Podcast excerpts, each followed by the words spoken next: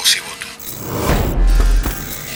A 12 días de las elecciones del 27 de octubre seguimos dialogando con los principales candidatos eh, de Córdoba, en este caso con quien encabeza la lista del Frente de Izquierda Unidad como candidata a diputada nacional, Liliana Olivero. Bienvenida. Gracias. ¿Qué tal, Florencia? Muy bien. Liliana, para arrancar, quería preguntarte, bueno, sobre el debate, ¿no? Que es el tema de agenda de esta semana, el debate presidencial que fue el domingo. Eh, la izquierda participó en la figura de Nicolás del Caño, que es el candidato a presidente. Bueno, ¿cómo lo viste? ¿Cómo viste? ¿Cómo te parece que el planteo eh, de la izquierda en su figura pudo abrirse paso en ese debate? Bueno, en primer lugar, contarte que no lo vi, este, lo vi después, no lo en, directo. no lo vi en directo porque estuve eh, justo en el encuentro plurinacional de mujeres y disidencias sexuales en La Plata, con tres días muy intensos, muy intensos, y justo culminando la marcha, una marcha multitudinaria incontable, porque, eh, bueno, hablan de 200.000 inscriptas en el encuentro, pero más de 500.000 mujeres y disidencias sexuales de todos los sectores del país y de Latinoamérica. Por lo tanto, me perdí el debate, sí he visto este, algunos comentarios y por supuesto he visto grabaciones de nuestro candidato Nicolás del Caño. Es más, te cuento que fui invitada para ir a acompañarlo a Nicolás a Santa Fe, pero planteé de que tenía una tarea muy importante que era estar en el encuentro. Creo que de todos modos, a pesar de que hay una ley que plantea eh, esto de que la población conozca las distintas propuestas de los candidatos, eh, no vi expresado en este debate cuáles son las propuestas. ¿Qué va a hacer Alberto Fernández para sacarnos de la catástrofe social? Obviamente en la que Macri nos metió, pero también con la eh, complicidad de todos los gobernadores, porque Macri llegó hasta donde llegó gracias a la aplicación de un ajuste feroz en todas las provincias, lo hizo Alicia Kirchner en mm. Santa Cruz, lo hizo Schiaretti en Córdoba, es decir, más allá de la posición política de cada uno de los gobernantes, aplicaron el mismo ajuste. La pobreza, la desocupación son alarmantes en todas las provincias. Hay una firma de un pacto fiscal, que es justamente la letra chica de ese gran acuerdo que hizo el gobierno de Macri con el Fondo Monetario Internacional por lo tanto, creo que en este debate estuvieron ausentes, por lo menos en los dos este, partidos principales o en esta gran polarización que existe, no hubo propuestas de cómo se va a llevar adelante el crecimiento de un país atados a un fondo monetario que viene con una deuda a cobrar, que la deuda hoy es con el pueblo, que la deuda es con las mujeres, que la deuda es con la juventud y los sectores sociales y los trabajadores. Entonces, de eso no he escuchado absolutamente nada. Así que creo que eh, es una ley que después los organizadores determinan el pautado, pero que de todos modos sería importante que la población pueda conocer de cada uno de nosotros que queremos llevar al Congreso, en el caso de, mi candidatura, o en el caso de los candidatos a presidentes, cómo van a hacer para sacar este país completamente destruido.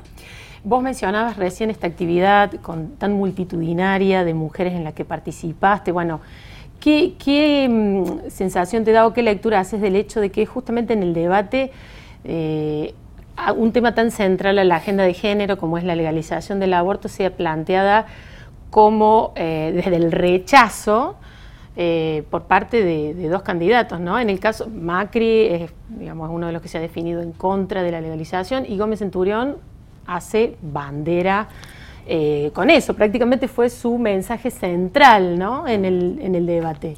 En primer lugar, decir que no son defensores de las dos vidas, son los antiderechos de las mujeres y son los que siguen promocionando el aborto clandestino, Florencia, porque el problema es tal el nivel de hipocresía que hoy quieren tapar el sol con la mano, porque hoy lo que está sucediendo en nuestro país es que el aborto se practica y que es clandestino y que hay un negocio al lado de esta práctica, producto de que los médicos que lo hacen en sus eh, hospitales o en, mejor dicho, en sus clínicas privadas, pueden hoy hacer un gran negocio, pero eh, esto nos cuesta más de 500 mujeres muertas, las que pueden figurar en algún índice, porque sabemos que los, eh, mm. las muertes por aborto clandestino son muchos más. Entonces, creo que esto muestra que Alberto Fernández plantea ir hacia y eh, directamente Macri plantea que no, porque es pianta votos. A ver, yo lo voy a decir con sí, todas porque, digamos, el dato interesante, Macri tuvo una postura más ambigua, él incluso promovió el debate, pero ahora se definió en contra. Eso claramente tiene que ver con encuestas que leen y con una mirada de la sociedad, ¿no? Ahora, eh, frente a esto, eh, el Frente de Izquierda Unidad, bueno, el propio Nicolás del Caño con su pañuelo verde, nuestras listas tenemos 100% dentro de nuestro programa histórico, no es una cuestión oportunista. Macri nos mandó a dormir. Le queremos decir a Macri que todo lo contrario, el que tiene que ver cómo hace para dormir es él, porque no vamos a abandonar las calles por nuestros derechos. Y, Alberto también nos mandó a... Que es voto? ¿A qué te referías? Y porque es muy difícil en un eh, en una cámara de televisión o en un debate explicar muchas veces por qué estamos a favor mm. del aborto, porque en realidad es construir un derecho, Florencia. Nosotros no planteamos nada más y nada menos que educación sexual integral con perspectiva de género. En segundo lugar, anticonceptivos para no abortar y en tercer lugar, el aborto legal para no morir. Pero además planteamos que si en este país conquistamos el aborto por producto de nuestra lucha, para que las mujeres no mueran y porque es una cuestión de salud, tenemos que tener presupuesto. Entonces Alberto Fernández también tendrá que decir cómo se puede llevar adelante esta práctica para prevenir la salud de las mujeres cuando seguimos pagando millones y millones y millones al Fondo Monetario Internacional. Por eso nosotros queremos arrancar de este debate fundamental que tiene que ver con la plata para salud, para educación, para ciencia y técnica y no para la deuda. Claro, utilizando esta terminología gráfica que te decías de piantavoto, ¿te parece que el tema del aborto, de la legalización es más piantavotos en Córdoba? como distrito electoral que en otros lugares del país? Mira, depende, porque en realidad Cristina fue la que llamó a unir los pañuelos verdes con los celestes, ¿no? Entonces, en sus listas eh, tenés a un candidato o a un muy este, amigo de Macri, creo que no va de candidato, es Mansur, de mm. Tucumán, que realmente es lamentable tener ese tipo eh, como aliado del Frente de Todos, que es el torturador de niñas porque ha hecho parir a niñas abusadas. Entonces, en realidad creo que es una forma de unir pañuelos celestes con pañuelos verdes, llevado a la máxima expresión cuando estamos hablando del aborto clandestino y de la eh, no separación de la Iglesia del Estado porque nosotras nos pronunciamos eh, en esta separación, porque son asuntos separados.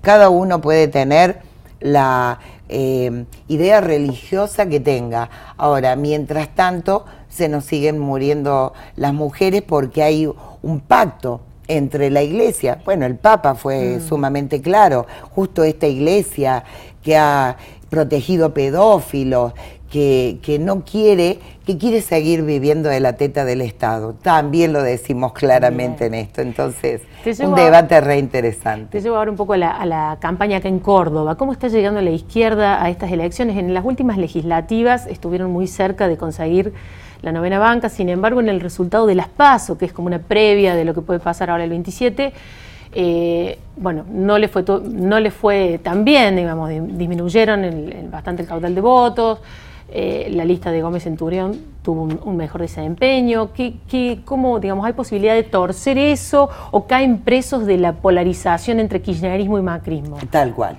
Esto último que vos planteás es muy fuerte. Han planteado una grieta desde hace mucho tiempo. Dicen, bueno, la grieta entre Macri, Pichetto y los Fernández, y la grieta no pasa por ahí. La grieta es entre quienes van a seguir siendo este, obedientes al Fondo Monetario Internacional y a los organismos de crédito que vienen por más ajuste, reforma laboral, previsional, impositiva y más ajuste del que estamos viviendo, y los que planteamos, como nosotros desde el Frente de Izquierda Unida, que hay que invertir las prioridades. La prioridad es salud, es educación, es trabajo, es aumento de salario, empezar a nacionalizarla con la idea esta de cortar el chorro de plata que se va al exterior, más 30 mil millones de dólares creo que se fueron este año, empezar a, pensar nacionalizar la banca, el comercio exterior y resolver el problema del hambre. Un país que le puede dar de comer a 400, 400 millones de personas de todo el mundo no puede tener 16 millones de pobres en Argentina. Estamos hablando de un plato de comida de 45 pesos, es una vergüenza. Sí, pero eh, o sea, la lectura es que la en la lógica de la grieta se va una parte importante del votante de, izquierda al kirchnerismo. Yo creo que es el, el, alerta que hicimos en el 2015 cuando para sacarse el kirchnerismo había que votar para algunos a Macri, nosotros decíamos no, porque hoy estamos viendo efectivamente las consecuencias y es la alerta. Ahora es al revés, sería, se van al kirchnerismo para sacar, Macri. Hay que sacarse de encima a Macri, ninguna duda, pero hay que sacarse de encima a Macri, el Fondo Monetario, a estas políticas de ajuste y que no se equivoquen que con el frente de todos, este gran conglomerado peronista, vamos a estar igual o peor porque lo dijo Alberto Fernández, o vamos a la portuguesa o vamos a la uruguaya y nosotros planteamos que hay que ir a la ecuatoriana, hay que mirar en ese espejo tan hermoso que vimos en estos días de una pelea muy fuerte contra el Fondo Monetario y el ajuste que ha tenido que retroceder este Lenin Moreno porque se le iba de las manos un plan económico. Entonces, en realidad, creemos desde el Frente de Izquierda que estamos sembrando, porque el año que viene, que estamos seguros de que no va a ganar Macri, vamos a tener que salir a luchar, entonces el Frente de Izquierda necesita diputadas y diputados en el Parlamento argentino, porque siempre estuvimos del mismo lado, porque los proyectos de leyes los tenemos preparados, prohibir despidos y suspensiones, romper con el fondo para invertir las prioridades en jubilaciones, en salario, en trabajo, en vivienda, invertir toda esta tonelada de millones de pesos para construir viviendas y resolver el problema de la vivienda, de la falta de vivienda, pero también para resolver el problema del trabajo genuino. Necesitamos trabajo. No hay forma de levantar este país pagando la deuda del Fondo Monetario Internacional con reperfilamiento o con algún tipo de renegociación, porque es patear la pelota para adelante y desconocer que hoy los reclamos más importantes de la gente tienen que ver con la comida, con este, terminar con la pobreza y empezar a reconstruir este país devastado. Las principales voces de la política cordobesa están en los podcasts de Voz y Voto. Escuchanos en Spotify, Google Podcast, Apple Podcast y lavoz.com.ar. Voz y Voto.